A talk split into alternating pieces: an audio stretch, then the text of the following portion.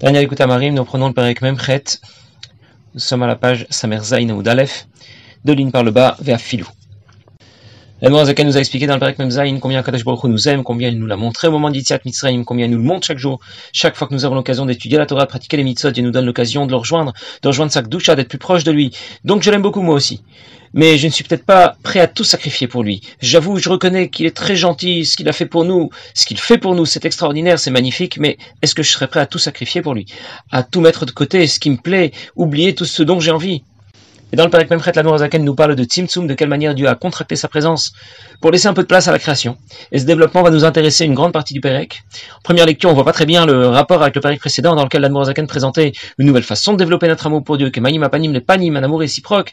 Et la Zaken va en fait expliquer qu'Akadash Baruch s'est mis lui-même de côté, il a mis de côté sa présence pour laisser l'occasion à la création de prendre sa place, parce qu'il est infini et sans ce Tzimtzum, la création n'aurait pas pu exister, la création aurait disparu devant la présence infinie de Dieu.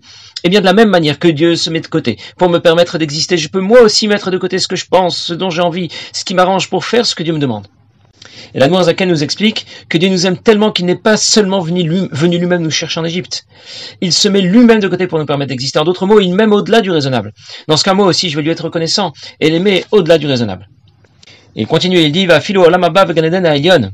Dans les Shemot Magdoli, même l'olamaba le Ganeden supérieur celui du monde de Bria, où se trouvent les, les Neshamot des grandes tzadikim, les Neshamot, les Neshamot elles-mêmes, en tzarich lomar malachim, inutile de parler des malachim, en bifrat gvul vetachlit, sont limités, qui est gvul la sagatan borenso baruchu, parce qu'il y a une limite à leur perception de la lumière infinie de Dieu qui brille dans le Gan Eden, amir elen mitlapshut binadat roulé, qui vient les éclairer lorsque cette lumière intègre les différentes sphirotes,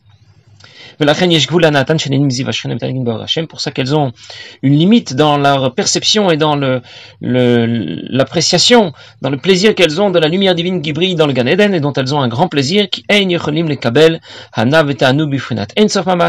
pourraient pas obtenir, accéder à Ensof lui-même et en prendre plaisir, sans disparaître complètement et retourner à leur source. Bien, je termine de traduire et je vais expliquer. Nous avons expliqué que ce qui émane d'Akadosh Baruch est infini, et donc complètement décalé par rapport à la création. Le Tzimtzum intervient précisément pour faire la liaison entre les deux systèmes. Sans ce Tzimtzum, l'ensemble de la création n'aurait jamais pu exister dans le cadre limité qu'on lui connaît.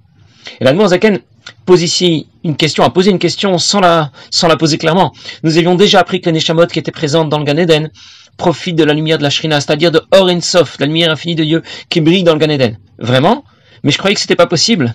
Puisque Sof est une lumière infinie, elle ne devrait pas être compatible avec le Gan qui lui appartient à la création. C'est certain, le Gan c'est énorme. On rapporte que si on installait intégralement trois Neshamot sur notre terre, sur notre globe, elle remplirait l'ensemble du globe terrestre. Une Neshama, c'est énorme. Un Malar, c'est énorme. Le divin qui, que, supporte le cher céleste, c'est encore plus énorme. Mais, c'est limité. Il y a un RR. Il y a un rapport entre notre monde, le Gan un rapport qui n'est pas un rapport démesuré.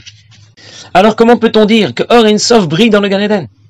Et c'est pour ça que l'Admour Azakan a répondu, qui est la Sagatan. Ça veut dire, bien sûr Or brille dans le Gan Eden, mais les Neshamot ne la perçoivent pas, ne perçoivent pas intégralement Orensof. Orensof, la lumière infinie de Dieu doit être contractée, et les sphirotes vont servir ensuite de filtre. Et c'est bien ce que la Zaken voulait dire. Ensof ne peut pas intégrer la création. Ce qui est infini ne peut pas intégrer la création, sauf à travers un tzimtzum et un filtre. Parce qu'on passe d'un système infini à un système limité, et donc le tzimtzum est indispensable. Il ne s'agit pas seulement de passer d'un extrême à l'autre dans un même système. Il s'agit de passer d'un système à un autre les deux qui n'appartiennent pas du tout au même registre. Le premier système s'appelle Sof, infini, il n'est pas compatible avec la création qui est limitée. Le deuxième système s'appelle Olamot, les mondes, la création depuis Asiya jusqu'à Atzilut. Sans Tzimtzum, le premier système ne peut pas être connecté au deuxième. Les Neshamot qui sont présentes dans Gan Eden perçoivent bien la lumière infinie de Dieu. Et elles en ressentent un grand plaisir, elles l'apprécient beaucoup. Mais pour cela, cette lumière doit d'abord avoir été filtrée. Si elle ne l'était pas, les Neshamot auraient disparu. Ça veut dire qu'elles n'auraient pas été détruites ou désintégrées. Elles auraient simplement rejoint le divin. Et maintenant que l'Admorazakan a expliqué combien le Tzimtzum est indispensable, que l'on ne peut pas concevoir l'existence de la création sans qu'un Tzimtzum ne vienne filtrer Orensof.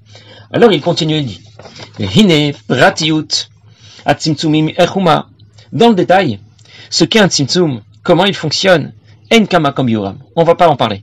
Ça veut dire, on va pas parler de Tzimtzumim dans le détail. Arderech mais au moins dans les grandes lignes. Hester. Avec ces deux mots-là, déjà tout dit. Voilà ce qu'on appelle un tzimtzum. C'est un hester vehelem. C'est un voile. Un voile qui vient empêcher la lumière de d'éclairer tel quel à ceux qui sont betartonim, ceux qui se trouvent en bas du sederish talshut du gilouy, de façon révélée. Voilà les mots-clés. Helem gilouy, lit labesh ou lashpia bahen pour venir s'y révéler, leur apporter la chayotam, l'énergie dont, ils ont besoin, la yot liesh pour exister, leur existence à partir de rien, qui meat misère Il n'y a qu'un peu de cette lumière qui va filtrer, afin que la création puisse exister dans ses limites. C'est une lueur infime par rapport à celle dont elle provient, ou mamash qui est insignifiante, par rapport à celle qui la précède et qui était sans limite. Sans aucun, aucun rapport entre les deux. Je continue encore une petite ligne et surprendre. Kanada pirush milat misparim. Comme nous savons bien ce que veut dire le mot erer en rapport dans les chiffres. Chez Echad bemispar, le chiffre 1, yesh lo erer mispar elef alafim. Il a un rapport par rapport à, euh, par rapport à un million, mille fois mille, plusieurs millions, puisque c'est elef alafim. C'est une partie de Elef Alafim, de milliers de milliers. Mais par rapport à quelque chose qui serait illimité. Sans aucun, sans, sans qu'aucun chiffre ne puisse le, ne puisse le définir. L'infini. Alors l'infini n'est pas comparable, c'est complètement démesuré hors cadre par rapport aux chiffres. Même des milliers de milliers, de dizaines de milliers, de dizaines de milliers. N'ont rien à voir avec ces milliers de milliers, de dizaines de milliers, de dizaines de milliers. La mais c'est comme si euh, c'était complètement insignifiant. Quand j'ai terminé de dire et de traduire, je vais expliquer. On ne va pas expliquer dans le détail ce qu'un Tzimtzum, seulement dans les grandes lignes. Et la Zakan explique qu'il s'agit d'une part de ce qui va voiler Sof, afin qu'elle n'éclaire pas de façon révélée et d'autre part de ce qui va diminuer l'intensité de cette lumière. vous avez juste remarqué que la Zaken ne parle pas d'absence ou de présence d'Orensov. Il parle de Helem et de Heara Muetet. Ça veut dire de voiler, cacher et de diminuer l'intensité. Pour nous dire que le Tzimtzum que Dieu va mettre en place n'aura pas d'effet sur Dieu lui-même. Il n'aura d'effet que par rapport à la création. Dieu n'a pas quitté un certain espace pour laisser de la place à la création après avoir laissé une place vide. Sa présence est la même, avant ou après ce Tzimtzum. Pour lui, le Tzimtzum ne change rien. Ça ne lui apporte rien. Ça ne lui retire rien. Ce Tzimtzum n'a d'effet que par rapport à la création. Il permettra par rapport à nous de voiler Orensov, de diminuer l'intensité de Orensov, de cette lumière infinie de Dieu. Et il n'y a pas qu'une grande différence entre Orensov avant le Tzimtzum et après le Tzimtzum. C'est tout simplement plus la même lumière. Le Tzimtzum est une afsaka, c'est une interruption nécessaire. Et il n'y a aucune valeur commune entre la lumière infinie de Dieu avant le Tzimtzum et celle qui suit ce Tzimtzum. Il ne faut pas imaginer qu'avant le Tzimtzum c'était 10 millions de watts et après le Tzimtzum c'est 1 watt. C'est pas encore ça. Ce n'est plus du tout la même chose. Ce n'est plus du tout dans la même catégorie. En parenthèse, chaque fois que l'on pratique une mitzvah, qu'on étudie la Torah, eh bien c'est cette lumière infinie que l'on révèle un peu plus, à chaque cette lumière que l'on révèle dans ce monde matériel, quand l'ensemble de la création aura été pénétré par cette lumière. Alors il sera un est adéquat pour l'essence de Dieu qui s'y révélera. C'est ce qui arrivera lorsque Mashiach viendra. Sans notre intervention, si l'essence de Dieu se révèle dans la création, la création disparaît, elle rejoint le divin. Et c'est pas ce que Dieu a souhaité. Dieu, Dieu a souhaité eh, avoir d'Irabotartonim, une demeure dans ce monde matériel, que ce monde matériel reste tel qu'il est, et que le divin s'y révèle en pleine puissance. Il souhaite que son essence se révèle dans ce monde matériel. Et pour cela, c'est nous qui l'a associé à son projet. Alors on comprend que c'est une chance incroyable. C'est une opportunité extraordinaire que d'avoir été choisi. Avoir été associé au projet de Dieu, étudier la Torah, pratiquer les mitzvot, ne vont plus être vécus comme une contrainte. C'est un privilège, c'est un honneur. Alors je récapitule. La lumière infinie de Dieu est bien là, avant le Tzimtzum. La lumière infinie de Dieu est toujours là, après le Tzimtzum. C'est la même. Elle, elle est toujours là. On ne lui a rien retiré. Elle n'est pas présente davantage avant le Tzimtzum ou absente davantage après le Tzimtzum. C'est la même, en même puissance, en même intensité. Mais seulement quoi? Par rapport à nous, le Tzimtzum a voilé Orensov. Le Tzimtzum a diminué l'intensité de Orensov. Je vous donne un exemple. Quand quelqu'un parle à haute voix, on l'entend bien quand on est proche de lui, et le son va diminuer quand on s'éloigne. Et on aurait pu s'imaginer que le Tzimtzum fonctionne un peu de cette manière, qu'il nous aurait éloigné d'Orensov. Et donc Orensov a lui-même perdu de son intensité. Eh bien pas du tout. Nous sommes toujours en présence de celui qui parle. Et il parle toujours très fort. L'intensité du son de sa voix est toujours la même partout. Mais nous, on nous a mis des boules caisses. On nous a mis des boules caisses pour qu'on puisse le supporter. On a compris que les boules caisses n'ont pas modifié l'intensité de sa voix. Elles ont modifié la manière dont moi je l'aperçois. Le son n'a pas été diminué. C'est nous qui l'entendons moins fort. J'insiste parce qu'on a vite fait de se tromper à ce sujet. C'est juste un Helem Vester, un voile qui nous concerne et qui n'affecte absolument pas Orensov. C'est la même lumière du soleil qui brille à l'extérieur. Quand je ferme les volets, j'ai pas éteint le soleil. Mais pour moi, la lumière est moins puissante. Et moi, je vais pouvoir la supporter. Et la Zakan a précisé que malgré ce Helem Vester, Orensov est en mesure d'apporter à la création l'énergie dont elle a besoin pour exister et pour fonctionner. Je vais vous donner un exemple. Le corps est vivant. Et puis à 120 ans, en une fraction de seconde, il perd la vie. Pourtant, on ne lui a rien retiré. C'est le même corps. Une fraction de seconde avant la mort euh, et une fraction de seconde après la mort, c'est le même. Alors que s'est-il passé? Pourtant, il n'est plus vivant.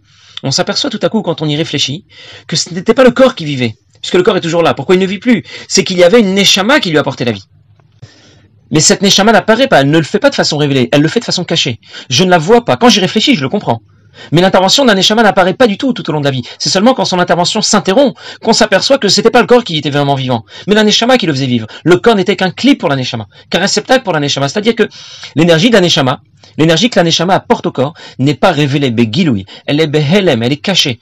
Et le fait qu'elle soit behelem, ça ne l'empêche pas d'apporter au corps l'énergie dont, l'énergie dont il a besoin, en ce qui nous concerne. De la même manière, Or Ensof est voilée dans la création, filtrée dans la création, et pourtant, elle va apporter à la création l'énergie dont elle a besoin pour exister, pour fonctionner. Alors, elle aurait pu seulement euh, être voilée. Pourquoi est-ce qu'elle a aussi besoin d'être filtrée? La Zaken précise que Sof est d'abord voilée pour apporter à la création l'énergie dont elle a besoin, cette énergie qui sera cachée, cachée, voilée, comme la Neshama. Et puis, Orensov doit ensuite, être filtré pour apporter à la création l'énergie dont elle a besoin, cette fois une énergie révélée. Elle a, elle a suffisamment été filtrée pour pouvoir s'y révéler. Et c'est ce qui va donner de l'animation à la création, de la vie du mouvement.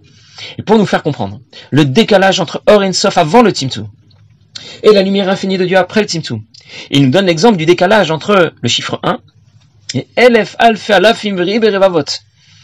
Mille milliers de milliers, de dizaines de milliers, de dizaines de milliers. Et, il nous dit que le décalage entre ces deux chiffres est BRR. C'est un très grand décalage. Mais c'est un décalage qui n'est pas sans aucune commune mesure. Malgré tout, le premier chiffre et le dernier, eh bien, ça reste des chiffres. Il ne comprend pas, il ne, correspond pas encore à un décalage, au, décalage qui existe entre la lumière infinie de Dieu avant et après le Tzimtzum. Juste pour faire remarquer pourquoi l'Admorazaken a cité ce chiffre. Il aurait pu citer un chiffre encore plus grand. C'est que l'Admorazaken donne un chiffre particulier qui, un, chiffre euh, parce que parce que c'est un chiffre que l'on retrouve dans la Torah. On le retrouve dans le Nishpat Kol Chai, qu'on lit le Shabbat avant Ishtabach. C'est le chiffre le plus grand que l'on trouve cité dans la Torah. Nishpat Kol Chai est tiré du Midrash par Hanan. Et donc, quand la Zaken cherche une référence, il veut donner un exemple, un chiffre, un chiffre important, un exemple. Eh bien, il le trouve dans la Torah parce que c'est un homme de Torah. Et la Zaken continue et dit De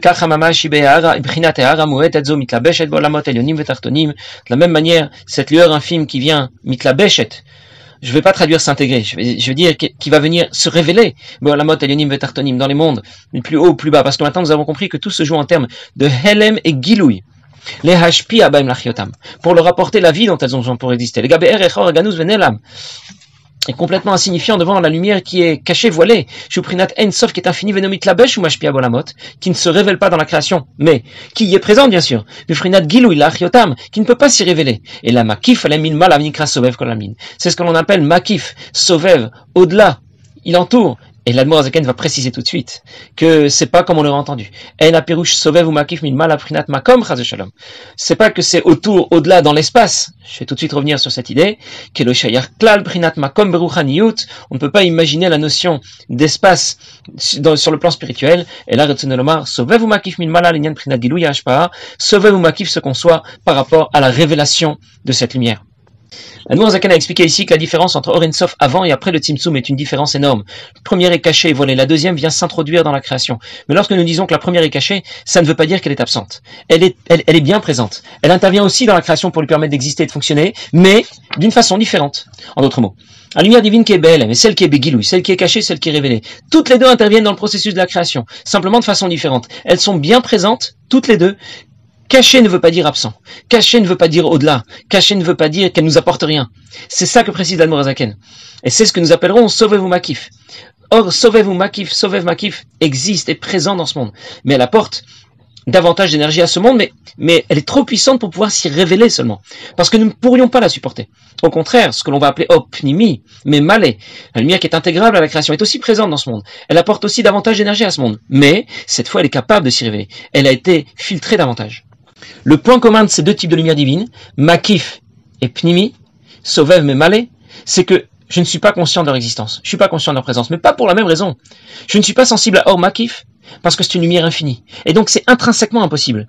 Mais je ne suis pas sensible à Or Pnimi, même Malé, parce qu'elle est cachée. Je ne peux pas la détecter. Mais si j'y réfléchis, euh, je peux y arriver. Comme je peux détecter la présence d'un Neshama quand j'y pense un peu. Je vous donne un exemple. Pour Ora Sovev, personne ne peut savoir ce que je pense. Non pas parce que les autres sont défaillants, parce qu'ils manquent de moyens, mais tout simplement parce que intrinsèquement, les pensées ne sont pas faites pour se révéler aux autres. En soi, c'est imperceptible. Voilà ce que l'on appelle Ora Sovev. Or Pnimi, par contre, personne ne peut entendre ce que dit le voisin derrière le mur, parce que le mur fait écran. Mais si je fais l'effort de me rapprocher, je finirai par entendre ce qui se dit. Et l'Admorazakan insiste pour qu'on ne fasse pas l'erreur de croire que la différence entre Sovev et Memale, Pnimi et Makif, serait simplement une différence de niveau. Le premier est supérieur, un niveau supérieur. Le deuxième est inférieur, un niveau inférieur. C'est tout à fait inexact. C'est pour ça que l'Admorazakan insiste pour dire que Sovev ne se conçoit pas Bifrinat Makom ça se conçoit pas dans l'espace. Évidemment, je pense que personne n'avait pensé localiser Or à Sovev simplement au-delà de l'espace physique, au-delà de l'espace de l'univers des galaxies. Lorsque l'Admorazaken parle de Makom, il veut parler d'un espace spirituel, de niveau. Ça veut dire que Or ne se distingue pas par un niveau supérieur seulement.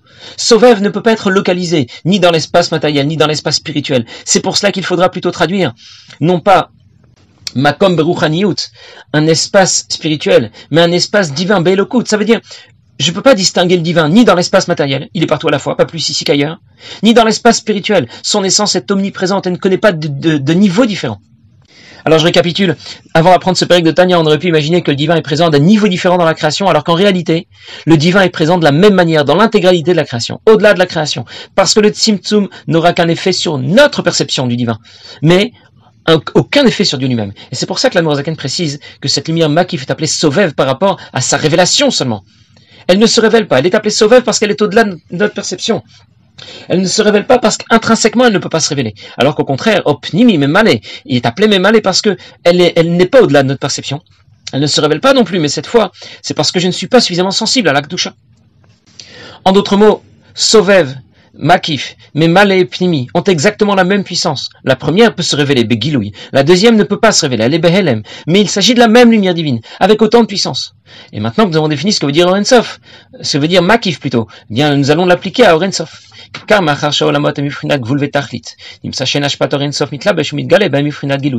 Puisque les mondes sont limités, eh bien Orensof ne peut pas s'y révéler, mais uniquement une lueur infime, lui permettant d'exister avec ses limites, mais l'essentiel de la lumière, avant qu'elle n'ait été contractée, Nikra Makiv Sovev, est appelée Makiv Sovev, elle ne peut pas s'y révéler puisqu'il s'agit d'un espace limité.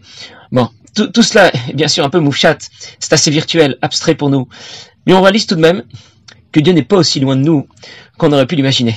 Il est bien là présent, là où je me trouve, tout au long de la journée. Et c'est important de le savoir et de s'en rappeler. Passez une bonne journée.